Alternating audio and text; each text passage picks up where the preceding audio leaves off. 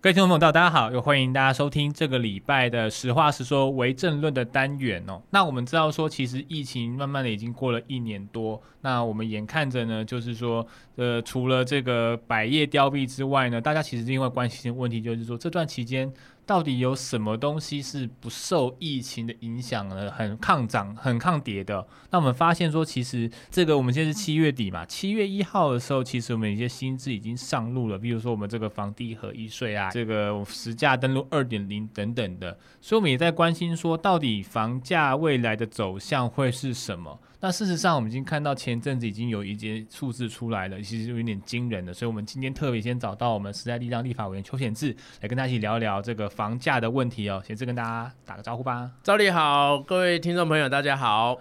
哦，我们知道说哈，就是说疫情期间，当然大家都知道经济很受冲击啦，各行各业等等，所以政府才不断花非常多的钱来做纾困嘛。这个显志也在立法院省了非常多笔了，是对，六千多亿了嘛，对，已这么经大六千八百亿了，这么多钱这样砸下去，都是为了解决大家经济的困难呢、但是似乎好像房价部分没有受到影响，哎，怎么回事啊？显志，你有注意到吗？哦，这个事实上说实在的哈，也觉得非常令人惊讶嗯了哈。基本上就是说，在现在这个状况之下，百业都受到冲击，所以就像刚刚赵丽讲的，我们才需要发了，这已经好几波的纾困，到现在为止六千八百亿嗯哦。那这个在这种状况之下，有些人失业。那甚至有些人无薪假，那甚至减班休息等等减薪呐、哈，所以基本上这个大家的生活都过得非常辛苦的情况之下，但是你可以知道说，我举个例子哈，新北市政府在昨天就七月十五号公布的这个一一零年 Q one 的住宅价格指数，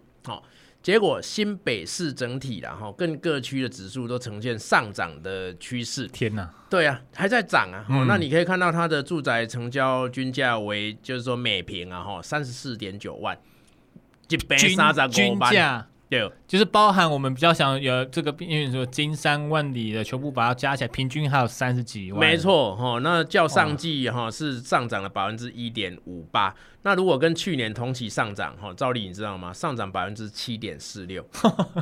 比股你个给百分之七，百分之七是什么概念呢？我的天哪、我们多少人的这这个加薪幅度有到百分之七，根本就对追不到。那如果你在都会区的话，然后比如说板桥、中和、永和这个部分的话，它的均价是三十五点九万更高嘛，哦，那较上季上涨百分之一点九，那去年同时也上涨百分之七点零四，吓死人！对啊可，可不对啊，奇怪，我这是只奇怪的事情哈，啊因为嗯我们从去年的十月开始，对，就是当我们看到这个去年，因为我其实蛮早就已经有人有提醒说，疫情之中呢，可能这个价格房价可能会继续上涨，因为热钱很多等等的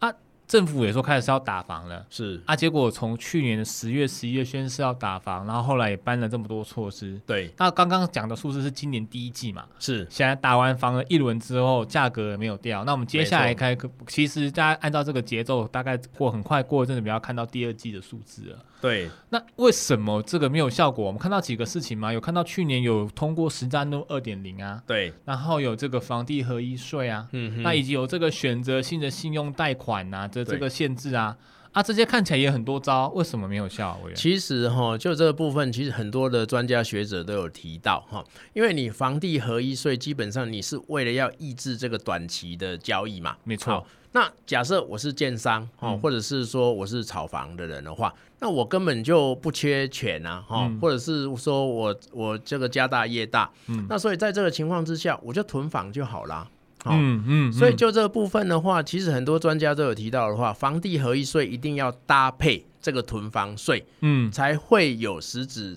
这个产生这一个哈、把这个房市的这个市场能够正常化的这个效果。嗯比如说正大的这一个张金娥教授，他就这样的主张嘛。嗯嗯，哦，所以就这部分的话，从去年到现在，你可以看到行政院迟迟都不愿意去推出囤房税的这个版本。哦，嗯其实各党团都有版本啊。对呀、我就对看到其实各党，而且甚至连民进党自己都有，不是吗？是啊，对，所以就这个部分的话，我是觉得非常的。哦，我们是觉得非常的失望然后、哦、真的是希望行政院要赶快的提出来。那你可以看到，哈、哦，我我刚刚讲的这个新北市，我们为什么要讲新北市呢？因为其实台北市，哦，这已经不用讨论了，因为台北市年轻人已经住不起了嘛。嗯，没错，那其实，在这个台北市周遭哈，就是说这个新北市的部分哈，其实有住了六十几万的上班族，这些年轻的上班族，基本上他们选择希望能够住在这个新北市的这个部分。嗯可是你可以看到，即便是连戏子、土树、山阴哈、新庄、板桥、泸州、三重等等全面上扬，嗯所以在这个情况之下，连哈，在我基本上在台北市已经根本就住不进去的情况之下，哦，嗯那我要选择一个安身立命的地方，都完全没办法做到啊。嗯对啊，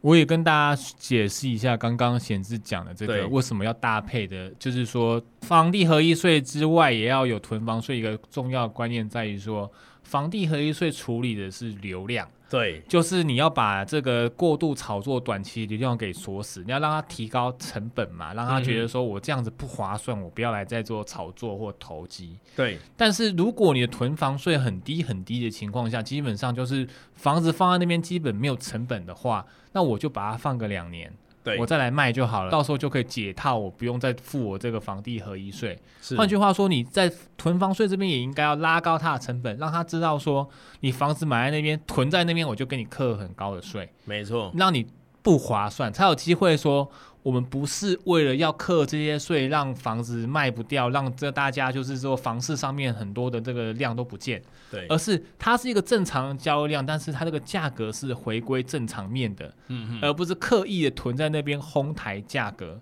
像我刚刚囤到一个很离谱的数字哦，就是我是来自台中嘛，我们台嗯中这个捷运绿线盖好之后，沿线大家价格都涨起来了，对这可以理解。但是同样的一个房子哦，同这是去年跟今年一期之间，从去年的二十万飙到今年的三十万左右，嗯，这这个已经刚超越刚刚七趴嘛，这这算起来我看有几趴，这个七十五趴，这个真的是非常非常离谱哦，了。这这样涨，我怎么没有办法？你说哦，因为很多人想说，你就是说你年轻人住不起双北，你去住别的地方啊，那好啊，嗯哼那假设我要回台中住，这个房子照这种涨法，我是住得起哦。对，委员，那这个怎么办？啊所以这个哈是其实讲起来是蛮心酸的啦哈。你看像我跟赵丽这样子，然后这个我们有小孩哈，那这当然就是说你要能够有一个安心立命之处嘛。没错好那其实刚刚讲的不只是新北市哈，嗯根据内政部六月二十八号所公布的资料，我这边手边有个资料，就是说一零年度哈 Q one 然后今年的 Q one 全国的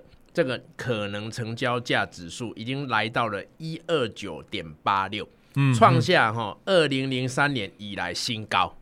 吼、二十年来哦，基本上是一个疫情的疫情之期间中哦，大家都已经失业了，没饭吃，然后就是说要被房东赶走这种情况之下，哦，这个竟然是可能成交价指数创二零零三年这将近二十年来的新高。那全国平均啊，哈，每平是三十点八一万元，OK，三十万，嗯一边三十万，好、那继成长百分之二点零一，好，并且较二零二零年就是去年同期上涨百分之七点九二，将近八帕。对啊，这真的是很很矛，这因为刚刚就绝望啊了，台湾的真的是现在是两个世界，大部分的人是啊现在是受到疫情影响、经济打击，嗯然后这个老工作也照顾小孩什么，全部成问题，租房子等等的，还需要纾困，还未必纾困得到。，对另另外一边的一个世界是手上满手的钱，到处去裂地炒房，对，然后价格炒得非常高。没错，那但是完全不受影响。那现在就来了，那下一个问题就是说对，我们明明之前都搬出这么多的制度了嘛，刚刚提到的有是二点零，然后有这个房地合一税，那接下来立法院这边。有没有可能啊？在针对说我们接下来要我们要下一个会想要开议了，现在如果七月再过一个多月我们要开议了，对有没有可能请政府来好好的正视一下，说这个疫情之后吼，房价这样涨高下去，真的会让很多的这个经济活动啊，或一般人的生活受到很大的影响。有没有可能来展开一个新一轮的这个制度的这个检讨的活动啊？没错哈、这个真的是一个非常严肃的问题嘛。哦，嗯你能想象，比如说在我们的父母那一代，对，那基本上像我爸爸就是一个家农的老师嗯哦。那我记得大概在我国小一年级的时候，嗯那他就买了房子。嗯那时候的这个民国七十一年啊，嗯哦，他那我记得那时候他的那个价格是八十万，嗯，好、哦，一栋房子 是八十哎万而且是二楼， ，OK，嗯哦，然后那个独栋这样子，嗯嗯在嗯嘉义的市 郊这样子。结果我现在我我小孩已经国小四年级了嘛，嗯嗯嗯，哦，那即便到现在，我也没办法买个房子，因为随便一个房子都破千万的这个状况。你刚那个八十万来台北，刚刚听起来哎，对，可能半平都买不到，新城屋的话 台北市、 半平都没有，新北市是三十三十几万嘛？对。对，可以买两平半，刚好就是一间大一点的这个厕所这样子。对，那其实你本来你看哦，本来的在这个疫情之前，哈、嗯那年轻人非常努力的工作，那有的时候你要缴二十年甚至三十年的房贷，嗯，好、那很多都会地区像台北市这个根本就是高不可攀，完全没机会。嗯嗯那更何况是说在这个疫情之后，它又变高了，嗯，哦，然后这个年轻人的经济的状况又变更不好的、哦，那很多的小吃，像这一波小吃店啊、面店啊，哦，然后很多的餐饮业基本上它的状况都是不不能够内用，那只能外带的情况之下，它都受影响。哦，那很多的公司行号甚至倒闭啊，所以你才要一直纾困。那等于是说，大家一定撸碳没得急呀，嗯结果你的房价又变更高，嗯，哦，我花更多钱在无论是房租跟房贷上，那我一定要减少的就是我的消费嘛。对，我接下来的振兴就会有问题，或者是如果我是企业主的话，我知道减少什么对员工的福利嘛，没错，或对增加我额外投资，我要做研发，我要做什么拓销，全部都得先停摆嘛，不然我这个房租这么贵，然后我现在市场面大家的这个因为经济的需求又下降嘛，大家钱拿不出来，对。对，就是一环扣一环、啊一，环扣一环呐、对啊哦那比如说像我们这种，你从台中来，然后我我老家在嘉义，哦对，那你离乡背景到都市里面工作等等之类的，嗯那你首先面对就是说，哇，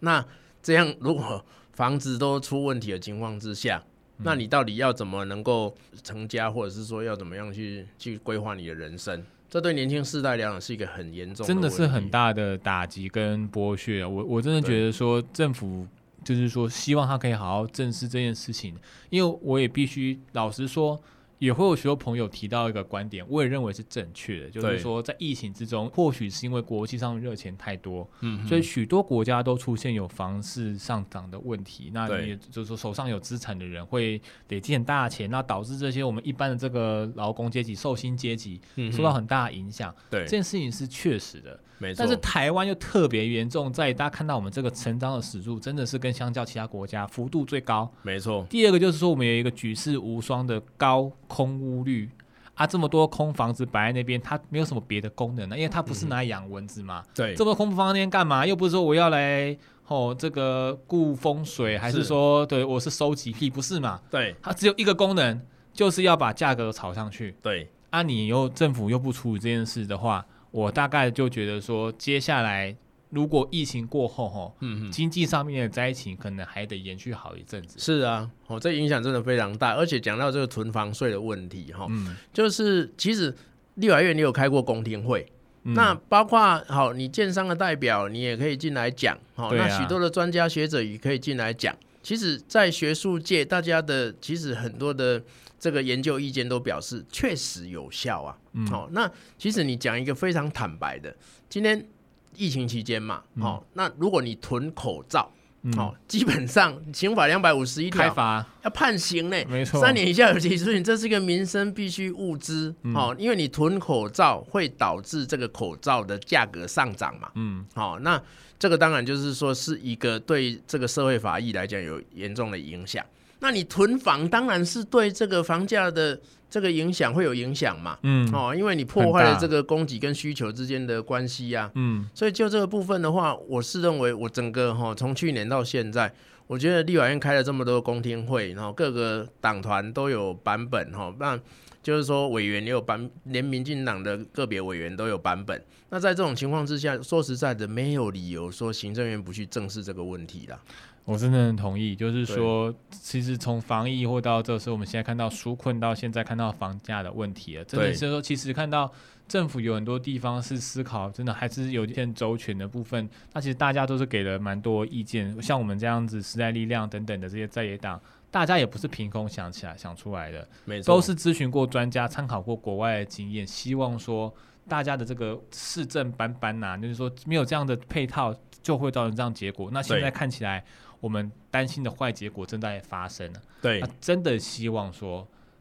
呃，执政党政府可以在疫情过后赶快来面对这个问题，不要让我们这个房价再次成为我们的这个疫情之下第二波严重的灾情。没错，对哦特别是我们的年轻的朋友们，就是真的是在这个疫情中，大概也是受伤最深的，有找不到工作的，嗯，有被之前的，有在无薪假的，对，那有不得不就是只好再回去原来的家乡，因为在现场工作可能已经不见了等等的。那对现在这些还没有复苏的情况之下，又要重新负担一个昂贵的这个房屋负担，真的是太辛苦了。没错，真的希望说政府可以好好面对这个问题。真的要正视这个问题，不是说百业萧条，结果这个房价反而逆势成长，真的这是完太全不对的。太讽刺，这真是想象上这样的政策到对啊底是谁在受益？那是哦这真的是政府要的一个结果吗？没错，对，那真的希望说这个疫情赶快过去，然后我们现在接下来面临这些经济复苏的问题呢，也能够被好好的正视。对那我们这个礼拜的时代有争论就到这边结束了，谢谢大再见，家，拜拜拜拜拜。